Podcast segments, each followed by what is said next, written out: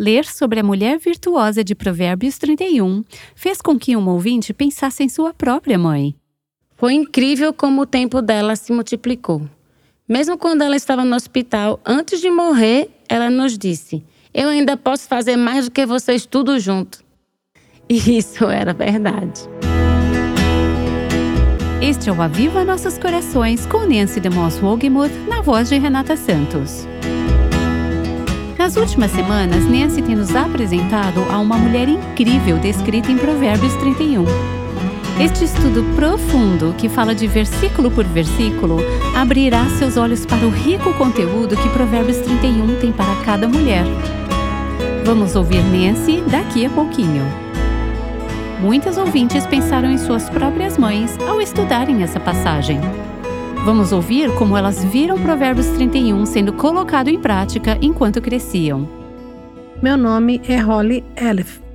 Na noite passada, eu estava meditando sobre o que a Nancy falou sobre o versículo 13 de Provérbios 31. Ela falou várias vezes sobre ser uma mulher que trabalha com as mãos. Eu me lembrei de como eu ajudava minha mãe a cuidar de sua mãe que morava conosco parte do ano. Ela tinha distrofia muscular. Lembro-me de minha mãe cuidando da mãe dela e que na época eu achava que era algo normal de se fazer. Eu não tinha a mínima noção de quanto tempo isso tomava dela, o quão difícil era e quantas horas ela deve ter passado usando as mãos não apenas para cuidar de seus filhos, mas também de sua mãe. Então, foi muito precioso na noite passada, quando o Senhor inundou minha mente com aquelas pequenas lembranças. Meus filhos mais velhos se lembram de detalhes de algumas coisas que fizemos apenas uma ou duas vezes.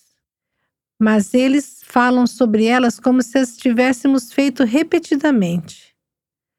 Eu só queria encorajar todas nós hoje a perceber que, mesmo pequenas atitudes que parecem insignificantes, são muito preciosas para nossos filhos. O meu nome é Beverly Lewis. Em setembro, mudei para perto de meus pais idosos para cuidar deles. Que prazer e que oportunidade preciosa. Eu sei exatamente o que você está dizendo, Holly. Você não percebe o que os pais fazem até que chegue a hora de você fazer a mesma coisa. Uma coisa linda que minha mãe disse na semana passada foi: Você está aqui cuidando de mim. Eu sou a mãe, você é a criança. Eu deveria estar cuidando de você. Eu disse: Não, mãe, é a minha vez. Mas ela nem consegue se lembrar de algumas coisas que costumava fazer. Sou a caçula de cinco. Ela não se lembra que cozinhava. Eu disse: Fiz um cozido e vou trazer para você. E ela disse: O que é um cozido? Estou falando de uma mulher que cozinhava não apenas para cinco filhos, mas também para os cônjuges, doze netos e oito bisnetos. Ela cozinhou tanto durante anos e agora nem se lembra de ter feito. Mas quando estávamos vendendo as coisas de sua casa, encontramos uma boneca, minha última boneca. Ela escreveu na caixa: Esta é a última e mais bonita boneca de Beverly. Minha mãe havia ficado acordada noites a fio fazendo roupas para aquela boneca. Ela sempre fazia roupas para nós meninas e às vezes camisetas para os meninos, mas para minha boneca ela tinha feito uma capa de veludo vermelho com um capuz feito de pele, pele rosa para combinar com seu cabelo rosa. Eu fico pensando nas noites que ela ficou acordada e nas manhãs em que ela se levantava cedo. Acho que nunca vi minha mãe de pijama, ela sempre estava acordada e vestida e com o café da manhã pronto. Não íamos para a escola sem o nosso mingau de aveia. Papai nunca estava em casa de manhã. Ele tinha dois empregos. Ele era padeiro, então ele saía de casa às três da madrugada. Eu sei que ela se levantava e fazia o café da manhã para ele também. Ela costumava me dizer quando eu estava grávida e tinha enjoos. Eu tinha enjoos o dia todo, não apenas de manhã, ela dizia.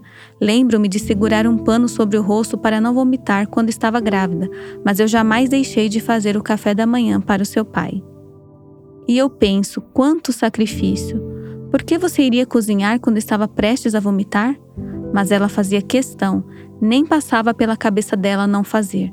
Então, sou muito grata por seu exemplo e que agora posso cuidar dela. Que demais! Meu nome é Summer Wallace. Realmente considero essa oportunidade de elogiar a minha mãe um presente do Senhor, porque tenho passado os últimos tempos e realmente a maior parte da minha vida criticando-a em meus pensamentos e verbalmente. Então, estou realmente muito grata por essa oportunidade de elogiá-la. Minha mãe é maravilhosa com as mãos. Não há nada que ela não possa fazer, nada que ela não possa fazer com as mãos. Eu realmente admiro isso nela. Duas histórias me vieram à mente enquanto meditava sobre isso. Uma delas foi quando eu era criança, e era durante a época em que todo mundo estava ganhando aquelas enormes casas de bonecas no estilo colonial. Eu queria tanto uma, só caçula de três, então não tínhamos muitas coisas, mas tínhamos muitas coisas boas. Mas eu não tinha aquela casa de bonecas. Eu chorei, fiz birra, gritei, implorei e pedi tudo isso e não fazia ideia de que minha mãe estava construindo uma para mim. Ela faz ponto cruz. Sabe aqueles tapetes chineses que são super delicados e bonitos e coloridos? Ela estava fazendo cinco tapetes de ponto cruz para mim, e um tapete de corredor e almofadas pequenas para os móveis da minha casa e bonecas. Ela trabalhava nesse projeto quando não estava trabalhando na casa. Então chegou o Natal e nos reunimos para abrir nossos presentes. Quando chegou a minha vez de abrir o meu presente, lá estava aquela linda casa de bonecas azul bebê com venezianas brancas. Era enorme e tinha até telhas pequenininhas no telhado. Tinha pelo menos 100 mini telhas. E, gente, a casa ficou maravilhosa. Ela criou até uma pequena árvore para colocar na varanda e decorou tudo. Ficou tão lindo! Só descobri muito tempo depois que ela teve que montar cada uma dessas pequenas peças, colou uma por uma e imagina todo o trabalho. Mas o detalhe foi que, por volta da meia-noite, na véspera de Natal, minha mãe e meu pai foram ao galpão do vizinho para pegar a casinha, porque ela estava construindo lá para eu não ver. Bem, os vizinhos tinham trancado o galpão e ela não conseguia entrar. Ela finalmente conseguiu abrir uma janela e passou por ela. Eles tentaram passar a casinha pela janela, mas não cabia. A essa altura, ela estava gritando e chorando e se perguntando o que fazer, porque a nossa tradição era abrir os presentes logo cedo no dia 25. Eles então descobriram uma maneira de desencaixar a porta do galpão para conseguirem tirar a casinha de bonecas. Foi uma loucura. Foi um evento super estressante para minha mãe, mas ela fez tudo isso por mim, para que eu pudesse ter aquela casinha. Isso significava muito para ela, e ela sorriu. E não me contou nada disso até muito tempo depois. Eu não tinha ideia de que ela tinha passado por toda aquela angústia por mim. A segunda coisa que veio na minha mente foi quando eu estava na faculdade, no último ano, e fui morar no quarto da faculdade. Eu realmente queria que fosse bonito. Eu não tinha dinheiro para comprar nada, então minha mãe veio e me surpreendeu e trouxe um monte de tecido e retalhos. Para ser honesta, fui ingrata. Eu disse: O que é tudo isso? Eu quero um quarto bonito, mãe. Quero que as pessoas entrem aqui e se sintam bem. Eu fui horrível e ingrata. Eu ia fazer uma apresentação musical naquela noite e fiquei um pouco brava porque ela não me acompanhou. Eu queria que ela me ouvisse cantar. Eu estudava música na faculdade. E quando voltei, o meu quarto estava lindo. Ela decorou tudo e fez cortinas com que eu pensava ser só detalhes. Eram lindas. Ela amarrou as cortinas de forma tão bonita com que eu pensava ser só pedaços de fita. Ficou lindo. Ela reformou até meu sofá e minha poltrona de balanço. Ficou lindo mesmo. Acabou sendo refúgio para muitas meninas naquele ano. Elas sempre diziam: Seu quarto é tão bonito. E eu tinha que dizer: Você precisa ligar para minha mãe e agradecer a ela, porque foi ela quem fez tudo isso. Ela é tão generosa, tão maravilhosa com suas mãos, então só quero elogiar a minha mãe por tudo isso. Meu nome é Wanda Boss e minha mãe faleceu em janeiro. Mas essa escritura, o versículo 16 de Provérbios 31, ela considera um campo e o compra. Com seus lucros, ela planta uma vinha. Meu pai faleceu quando eu tinha seis anos e minha mãe comprou um pedaço de terra em uma pequena cidade perto de onde morávamos. Ela cultivava um jardim. Nesse terreno havia uma macieira, havia uma videira, havia uns pessegueiros e nozes. Com os frutos fazíamos geleias, fazíamos também sucos. Fazíamos todo tipo de coisa. Ela tinha uma horta. Apesar do lote ser um pouco pequeno e a horta ocupar quase todo o quintal, ela cultivava a horta muito bem e ela vendia tudo que ela colhia num café, que ela tinha comprado também, e era administrado pela família. Éramos sete meninas e um menino. Eu era a filha mais nova. Era a sétima filha. E eu tinha um irmão que era um ano mais velho que eu, quando meu pai morreu. Então ela administrava o café, cultivava a horta e vendia almoço.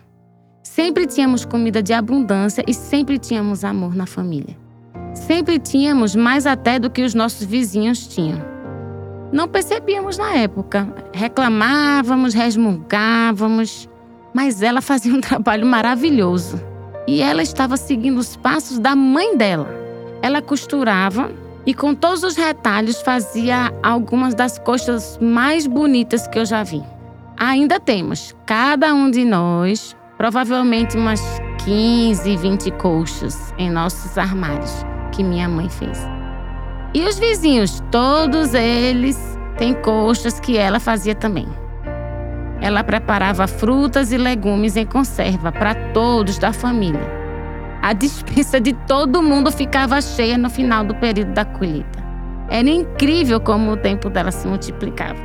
Mesmo quando ela estava no hospital, antes de morrer, ela nos disse: Eu ainda consigo fazer mais do que vocês tudo junto. E ela estava certa.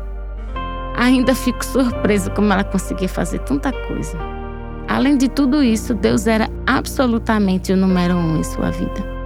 Ela se levantava cedo todo dia e mantinha a Bíblia aberta onde quer que estivesse.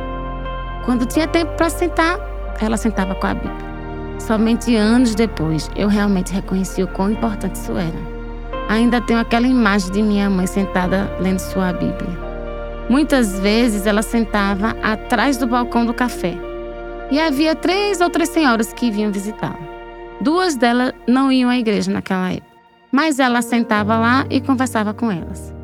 Anos mais tarde, todas elas ficaram muito envolvidas na igreja. Ela sentava lá e conversava com elas e investia seu tempo na vida delas durante o dia, quando não estava ocupada no café. A herança que tenho e o legado que minha mãe deixou estão além da minha compreensão. O meu sonho é poder fazer apenas uma pequena parte do que minha mãe fez na vida. Provérbios 31 diz que uma mulher virtuosa terá filhos que a chamam de abençoada. Isso é o que algumas mulheres fizeram aqui hoje. Dennis Rainey ficaria emocionado ao ouvir essas mulheres homenageando suas mães. Ele viu repetidas vezes como é poderoso quando um filho presta homenagem aos seus pais. Dennis Rainey escreve sobre o porquê você deve honrar seus pais e como honrá-los, em seu livro poderoso chamado The Best Gift You Can Ever Give Your Parents O melhor presente que você pode dar aos seus pais, em tradução livre. Este recurso ainda não está disponível em português, mas Nancy vai compartilhar sobre o impacto que ele teve em sua vida. Estou super inspirada ao ouvir vocês compartilhando sobre o modelo e o exemplo que tiveram em suas mães. Quero encorajar vocês. Algumas chamaram isso de homenagem, e pelo menos duas de vocês disseram: Eu preciso compartilhar isso, porque tenho sido mais crítica com a minha mãe em meus pensamentos ou em minhas palavras do que tenho sido encorajadora. Então, Quer você tenha sido crítica ou sua mãe seja sua melhor amiga, quero desafiá-la a tirar um tempo para escrever uma homenagem. Para algumas de vocês, isso será muito fácil. Algumas de vocês talvez estejam pensando: acho que não conseguiria preencher nenhum pequeno bilhete com coisas que aprecio em minha mãe. Mas comece pedindo a Deus para lhe mostrar. Se tudo que você consegue pensar em escrever cabe em um post-it, então comece com o post-it. Peça a Deus para lhe mostrar algumas coisas pelas quais você pode agradecê-lo, que você viu demonstradas na vida de sua mãe, que são qualidades piedosas, qualidades de uma mulher virtuosa, uma mulher excelente. Ela sem dúvida não era perfeita, nenhuma mulher é. Mas quais são as coisas que você realmente aprecia? Escreva-as. O livro do Dennis Rainey, que a Raquel mencionou, Foi transformador para mim quando li pela primeira vez há vários anos. Este é um livro que eu disse que toda pessoa que já teve um pai ou uma mãe precisa ler. Isso incluiria a maioria de nós. Ele dá algumas ferramentas práticas e nos ajuda a pensar e escrever um tributo. Se você tem acesso ao livro em inglês, tenho certeza que será transformador em sua vida também. Gostaria de desafiá-la a apresentar uma homenagem à sua mãe se ela ainda estiver viva. Reserve um tempo para escrevê-la, talvez em um papel de carta com caligrafia bonita, ou imprimir e colocar em um quadro, ou de alguma forma fazer uma homenagem tangível para dar à sua mãe, para apresentar a ela. Ela pode ter 40 anos, ela pode ter 70 anos, ela pode ter 92 anos. Seja qual for a sua idade, se ela ainda está viva, não espere até o velório para agradecê-la ou prestar uma homenagem. Talvez você não consiga ir para casa e escrever essa homenagem ainda hoje. Talvez você não esteja preparada ainda. Eu entendo que, para algumas, escrever, quanto mais apresentar uma homenagem à sua mãe, exigirá um verdadeiro trabalho da graça de Deus em sua vida. Mas Deus te dará graça para isso. Mesmo que você leve semanas ou meses ou um ano para começar essa jornada, peça a Deus para guiá-la nesse processo. Você se verá liberta para ser uma mulher de Deus ao honrar sua própria mãe, assim como essas mulheres fizeram aqui tão lindamente. Entenda que se você não teve uma mãe que temia ao Senhor ou andava com Deus, isso não precisa ser uma desvantagem para você. Você pode iniciar uma nova geração de mulheres que temem ao Senhor. Esse novo ciclo precisa ser iniciado em algum momento. Minha mãe não veio de uma família cristã. Ela teve um bom lar em muitos aspectos e havia muitos bons exemplos em sua família. Mas ela não conheceu o Senhor até o último ano do ensino médio e seus pais não conheceram o Senhor até anos depois. Então ela não teve o benefício de ter sido criada em um lar temente a Deus. Ela foi a primeira em sua família e tinha muito a aprender espiritualmente. Ela não cresceu sendo ensinada todas as coisas que eu cresci sendo ensinada. Mas o desejo do coração dos meus pais era que nós iríamos mais longe espiritualmente do que eles já haviam ido, que nós iríamos nos apoiar nos ombros deles, que nós iríamos aproveitar o que eles foram capazes de nos oferecer quando começaram nossa família e que teríamos o benefício de crescer nos caminhos de Deus e seguindo o coração de Deus. Então eu tenho o privilégio de ser dessa segunda geração. Você pode ser da primeira geração. Você pode não ter conhecido o Senhor até mais tarde na vida, mas pode começar aqui e agora. Você pode já ter criado seus filhos e estar pensando como mãe: minha mãe errou, eu errei, agora meus filhos cresceram, que esperança temos? Não saia daqui em desespero. É para isso que a graça serve. Anote isso. A graça é para os que fracassam Pessoas que nunca falharam não precisam de graça. Algumas de vocês têm crianças pequenas e estão apenas começando.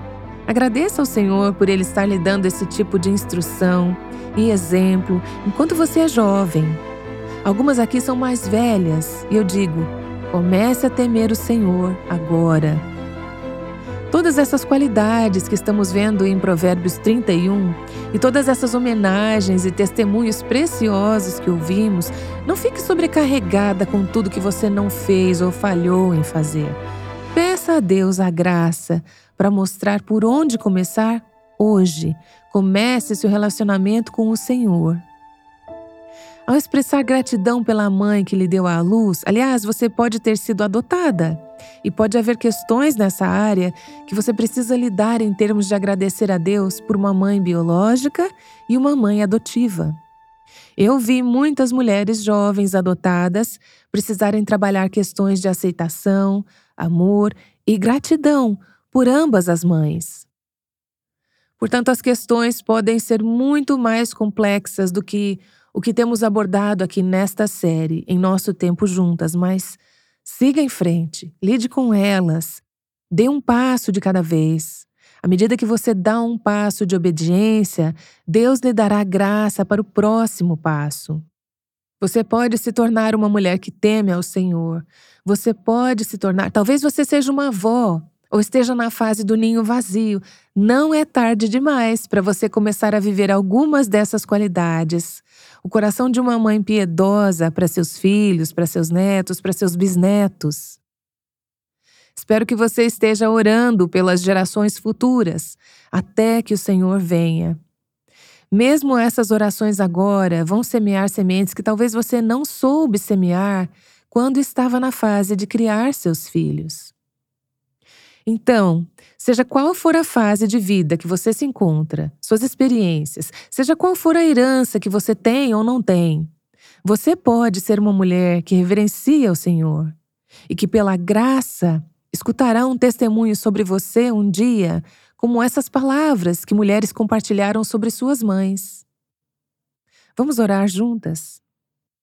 Pai, obrigada pelo Espírito doce e pelo exemplo precioso que vimos nessas mulheres que obedeceram à tua palavra e honraram suas mães. Enquanto eu ouvi essas mulheres, eu quero agradecer por minha mãe e pelas diferentes maneiras, algumas das quais nem mesmo foram compartilhadas por outras, que ela modelou para mim e continua a modelar algumas dessas qualidades do que significa ser uma mulher excelente, uma mulher de virtude. Eu sei, Senhor, que o desejo dela por mim é que eu continue nesse caminho e desenvolva ainda mais essas qualidades exemplares em minha própria vida. Então, Senhor, queremos te agradecer pelas mães que tu nos deste, seja qual for o tempo que tivemos com elas. Agradecemos por suas forças e fraquezas. Nós te agradecemos. Oro para que nos ajude a saber como honrá-las de maneiras adequadas e significativas e em obediência à tua palavra. E para aquela mulher que está ouvindo agora e pensando, eu nunca poderia fazer isso, não tenho como honrar a minha mãe. Mostre, Senhor, a ela como é possível e dê a ela o coração para fazer isso, e a graça, e a coragem, e a fé. Permita que ela saiba que ao honrar nossos pais há a libertação, há a liberdade que tu nos darás para nos tornarmos as mulheres que tu queres que sejamos. E Senhor, eu oro para que, onde quer que estejamos em nosso desenvolvimento como mulheres que temem o Senhor, venhamos a Ti com nossos próprios fracassos e nossas próprias deficiências e nossas próprias faltas. Oro para que recorramos a Ti pela graça, nos humilhemos, reconheçamos nossa necessidade e, em seguida, demos o próximo passo pela Tua graça para nos tornarmos mulheres dignas de louvor e honra. E, Senhor, não é por nossa causa, não é apenas para que as pessoas possam dizer coisas maravilhosas sobre nós um dia. Mas tudo isso é para que tu possas ser magnificado, para que tu possas ser glorificado, para que as pessoas possam ver um reflexo da tua beleza e grandeza e glória. Eu oro em nome de Jesus. Amém. O Aviva Nossos Corações é um ministério em língua portuguesa do Revive Our Hearts, com Nancy DeMoss Wogemuth, que chama as mulheres à liberdade, à plenitude e à abundância em Cristo.